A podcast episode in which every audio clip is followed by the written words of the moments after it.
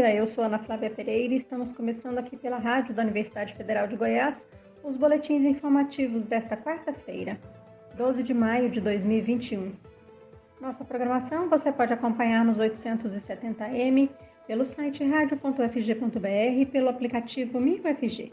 Os boletins informativos da Rádio Universitária você encontra disponível também em formato de podcast nas principais plataformas digitais.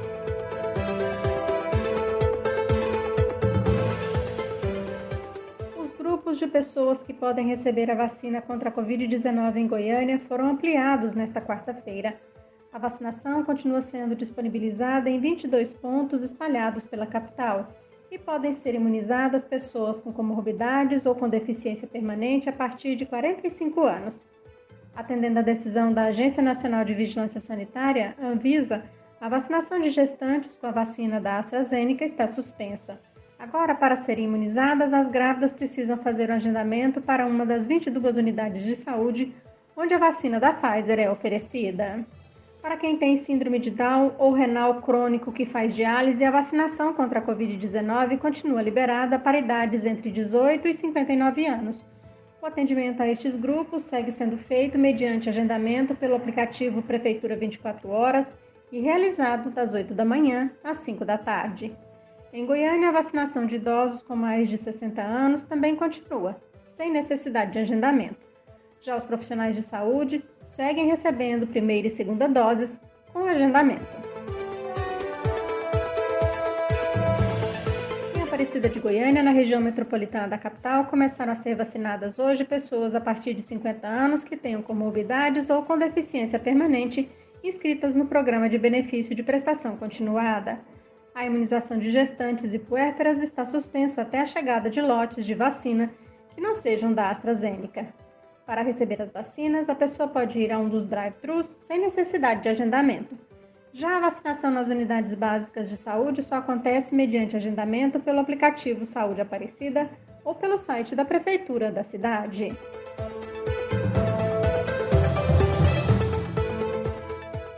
Goiânia volta a realizar na próxima quinta-feira, dia 13 de maio, testagem rápida de antígeno para Covid-19. O link para agendamento será disponibilizado daqui a pouco, a partir do meio-dia. O objetivo da testagem é identificar casos assintomáticos da doença e tirar os positivos de circulação, quebrando assim a cadeia de transmissão do novo coronavírus. Pode fazer o exame pessoas com idade acima de 12 anos que não apresentem sintomas da Covid-19.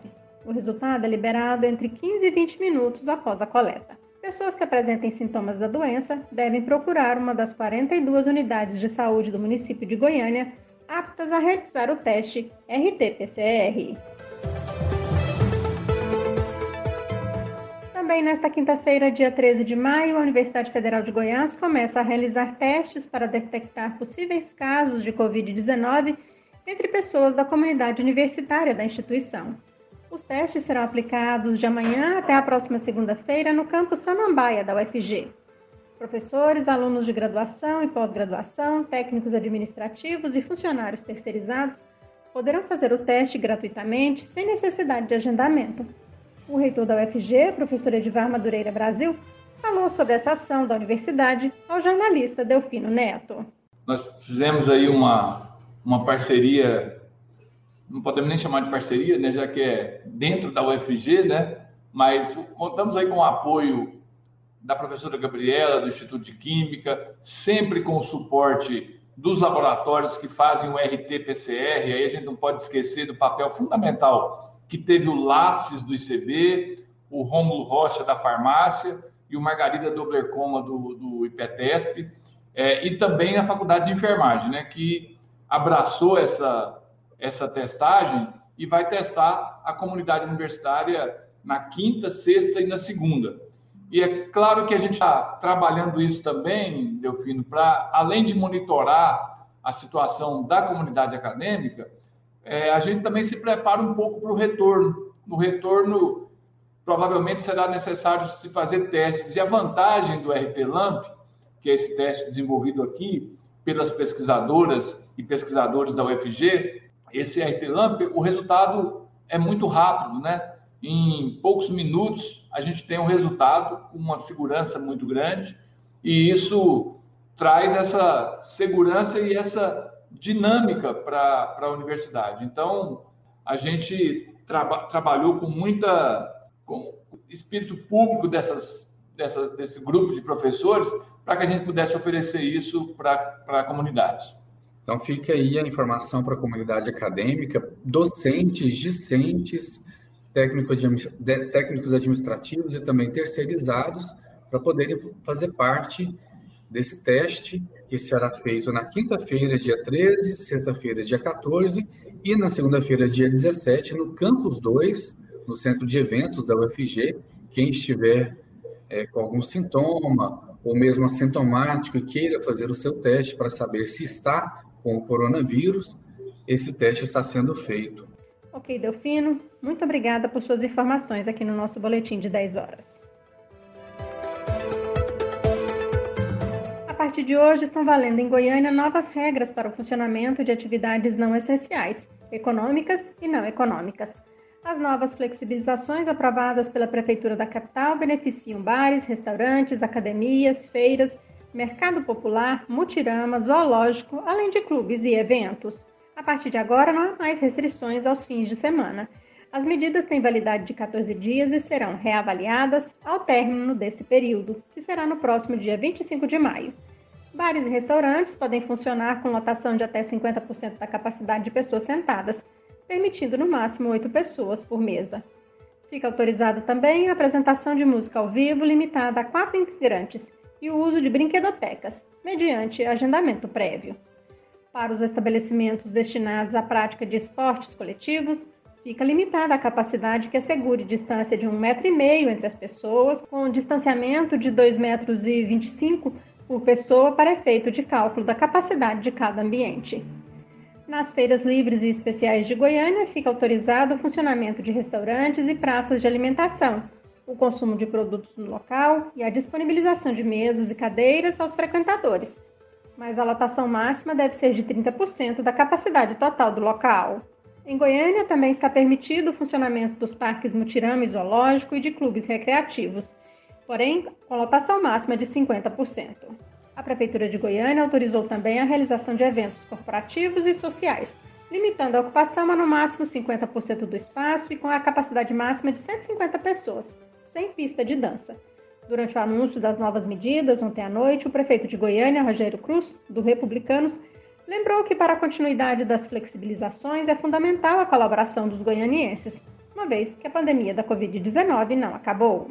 Gostaríamos de lembrar a todos, a toda a população goianiense, a pandemia ainda não acabou. Portanto, mantenha-se com a distância, o distanciamento, use máscara, continue usando máscara.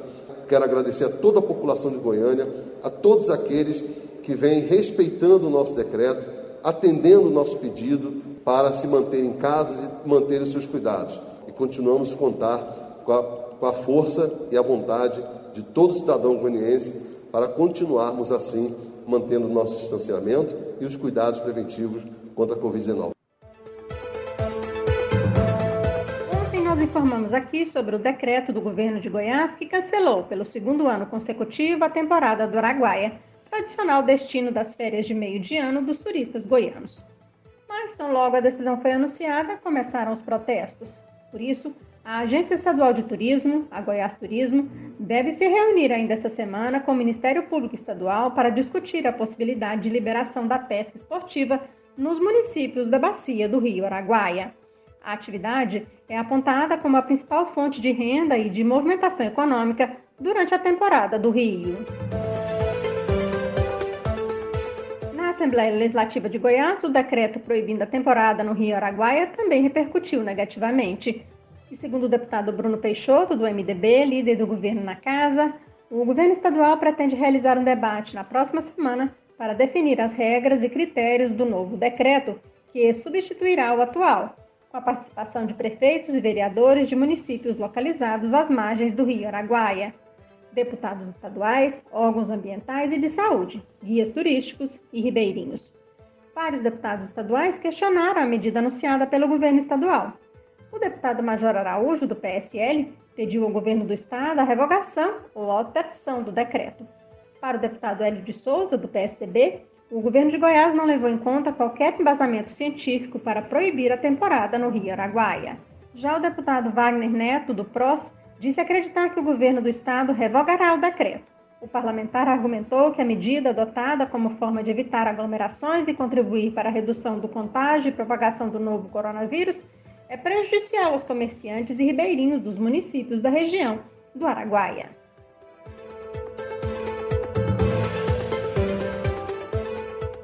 Depois de ficarem de braços cruzados por algumas horas ontem, os motoristas do transporte coletivo da região metropolitana de Goiânia retomaram suas atividades no período da tarde, depois de acordo firmado entre o Sindicato Coletivo, o sindicato que representa os trabalhadores e o Sindicato das Empresas de Transporte Coletivo Urbano de Goiânia, o SET, e a Metrobus, os motoristas iniciaram a paralisação ainda pela madrugada, reivindicando o retorno do pagamento do anuênio de 3% e a vacinação da categoria contra a Covid-19.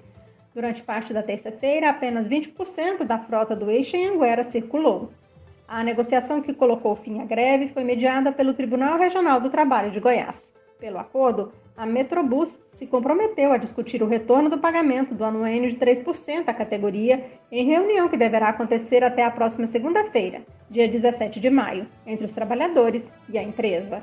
Segundo o presidente do Sindicato Coletivo, Sérgio Reis, a retomada das atividades pode ser interrompida novamente caso não haja negociação prometida.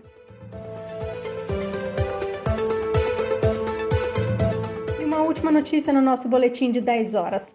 Os 255 estudantes aprovados na terceira chamada do SISU 2021 na Universidade Federal de Goiás devem fazer matrícula de hoje até sexta-feira, dia 14 de maio. Lembrando que no último dia a matrícula se encerra às 5 da tarde. A lista com o nome dos convocados foi divulgada ontem e pode ser acessada no site sisu.fg.br. No dia 19 de maio, a UFG deve fazer uma quarta chamada de aprovados no SISU 2021. Aqui na Rádio Universitária você pode acompanhar um novo boletim informativo às 11 horas da manhã. Nossa programação você pode seguir pelos 870m, pelo site radio.fg.br e pelo aplicativo MinUFG. Nós também estamos nas redes sociais. Curta nossa página no Instagram e no Facebook. E lembre-se, a pandemia da Covid-19 não acabou. Se puder, fique em casa. Ana Flávia Pereira, para a Rádio Universitária.